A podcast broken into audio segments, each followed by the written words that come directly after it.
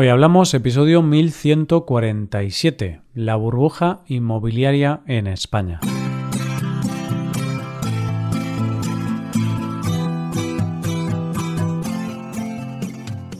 Bienvenido a Hoy Hablamos, el podcast para aprender español cada día. Puedes mejorar tu nivel de español usando nuestros contenidos premium como la transcripción, explicaciones, ejercicios y también el episodio extra semanal.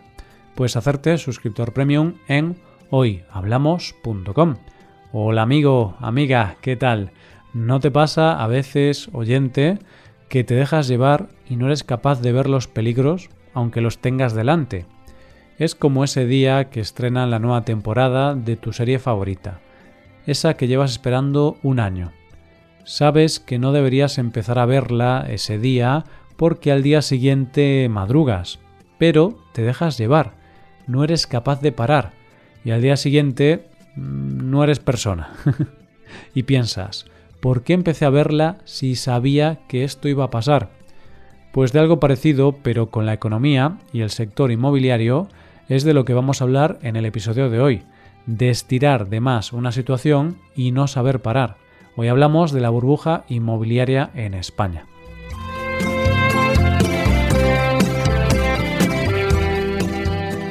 Hace poco iba paseando por la calle y vi una de esas personas que hace pompas de jabón gigantes.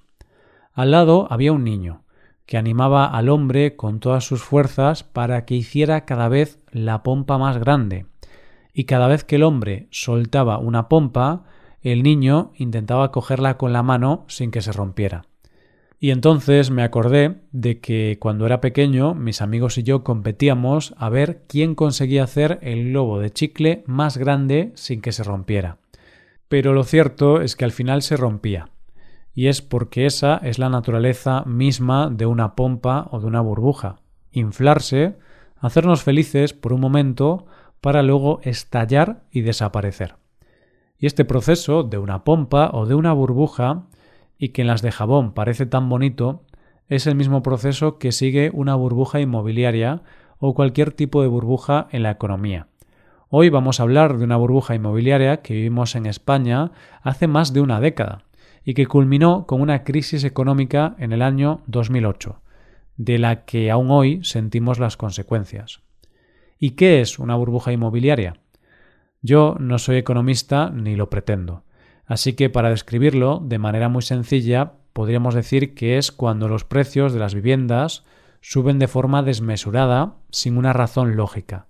Y esto lleva a la especulación, es decir, comprar un inmueble con el único objetivo de venderlo más tarde a un precio superior. Pero el problema radica en que los precios de las viviendas suben mucho y para poder comprar esos pisos es necesario endeudarse. Esto es lo que hace que se infle la burbuja. Además, si a esto le sumamos que es sencillo endeudarse porque los bancos centrales de los países ofrecen intereses muy bajos y los bancos prestan dinero a casi todo el mundo, sin prestar atención a la solvencia de las personas y financiando la compra del inmueble al 100%, la burbuja se vuelve todavía más grande y peligrosa. ¿Y qué hace que estalle?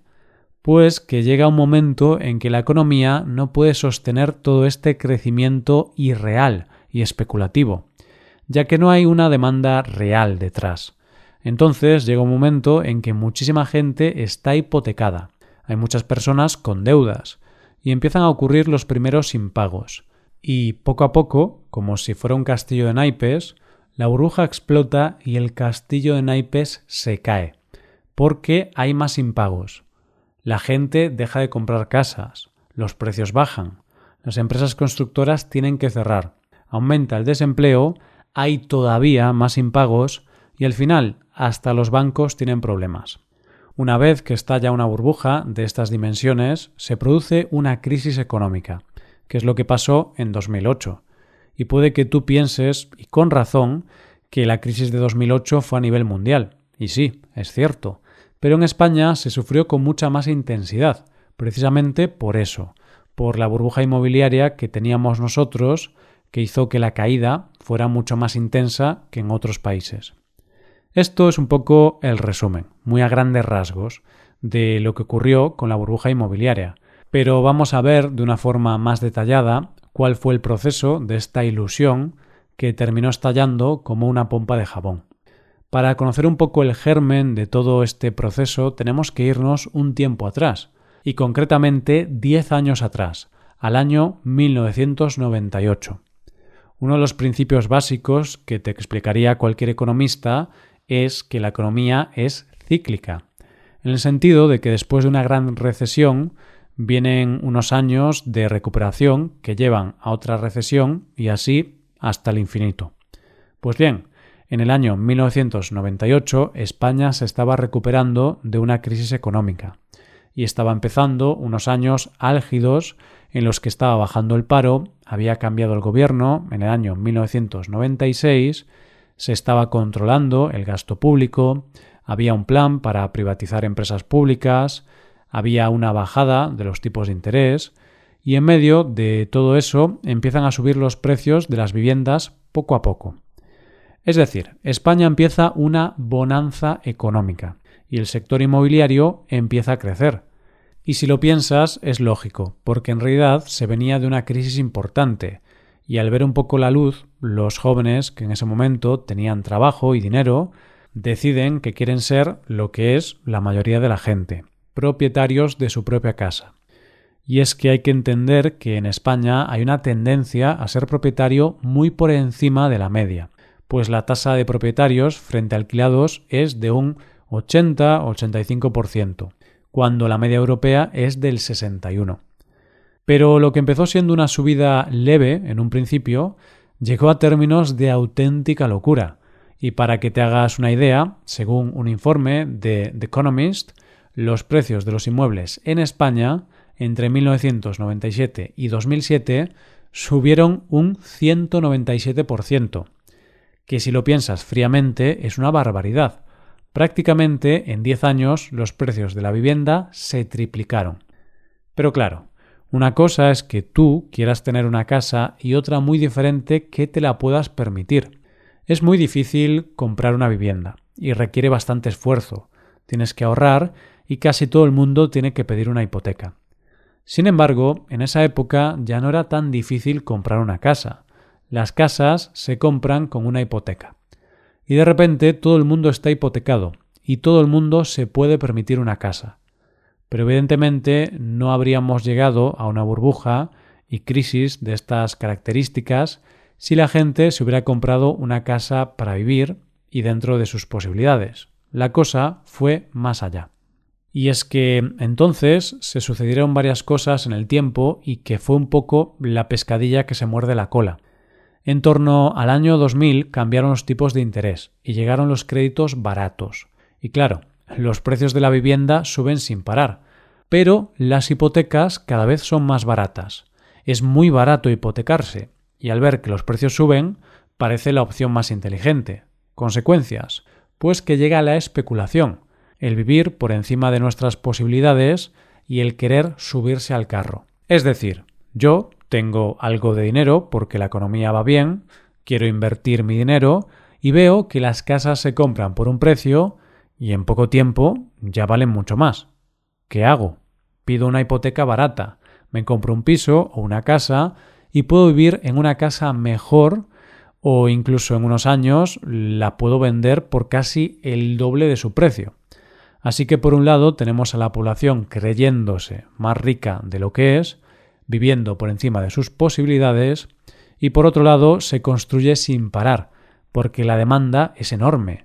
La economía se desarrolla centrándose principalmente en el sector de la construcción, y además teníamos a los bancos dando créditos a lo loco, sin estudiar correctamente la solvencia de los clientes y dando hipotecas financiadas al 100%. Es decir, el cliente no tenía que poner nada de dinero para comprar la vivienda, todo el dinero era prestado.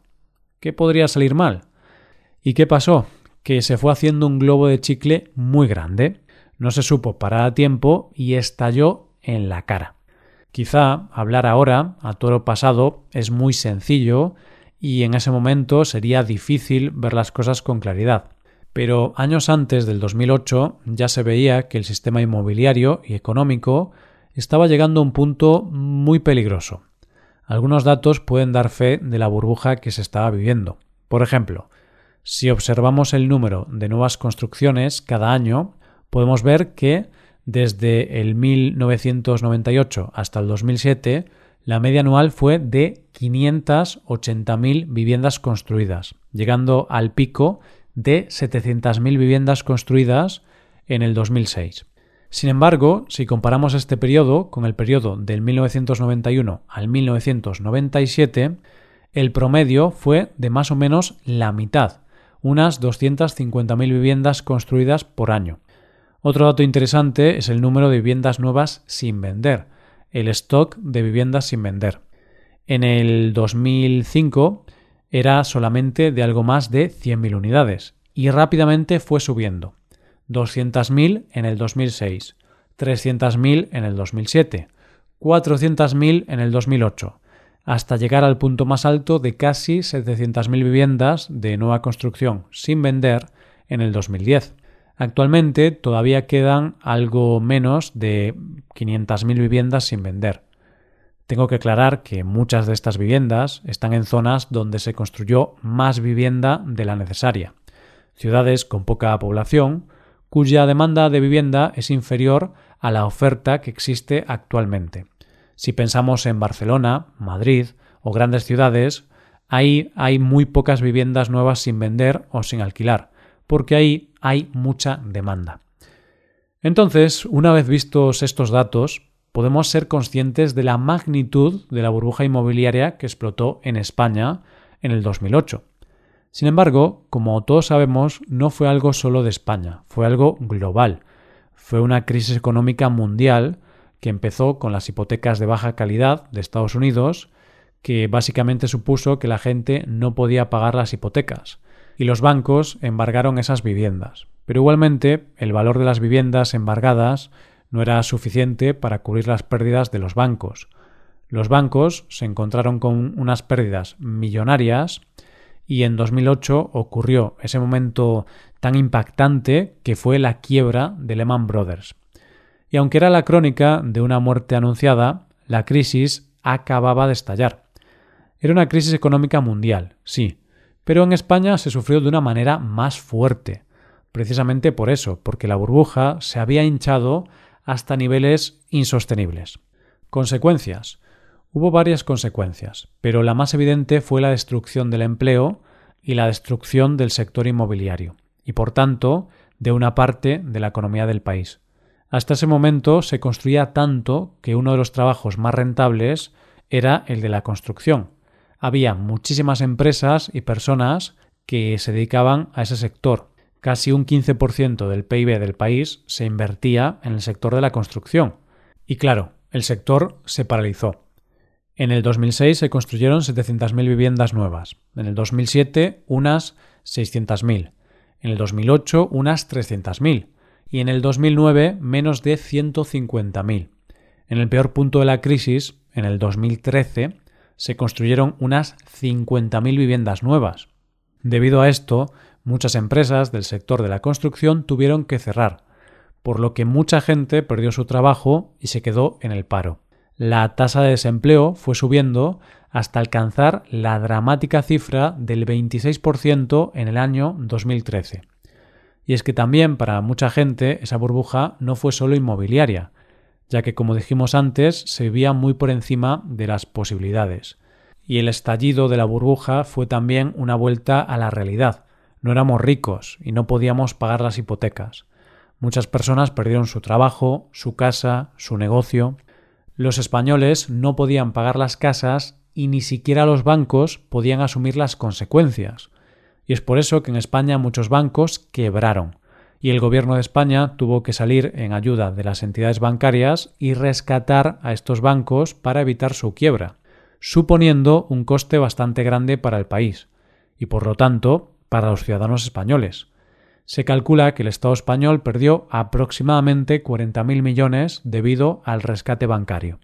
Y así fue como estalló una burbuja que se llevaba años hinchando y nos hizo entrar en una crisis económica tan profunda que aún hoy se pueden sentir sus consecuencias. Y creo que lo más preocupante de todo es que parece que no somos capaces de aprender de nuestros errores, porque no es la primera vez que hay una burbuja y no será la última. Y es que al final la economía es cíclica, y al igual que el niño sigue manteniendo la esperanza de que la siguiente burbuja o pompa de jabón no estalle, las personas queremos seguir soñando que todo va a seguir subiendo sin parar. Pero lo cierto es que las burbujas siempre acaban estallando. Lo realmente difícil de todo esto es saber ver qué es una burbuja y qué es real. Ese es el gran reto. Hasta aquí el episodio de hoy. Y ya sabes, si te gusta este podcast y te gusta el trabajo diario que realizamos, nos ayudaré mucho tu colaboración. Para colaborar con este podcast puedes hacerte suscriptor premium. Los suscriptores premium pueden acceder a la transcripción y ejercicios y explicaciones. Hazte suscriptor premium en hoyhablamos.com. Muchas gracias por escucharnos. Nos vemos en el episodio de mañana. Pasa un buen día. Hasta mañana.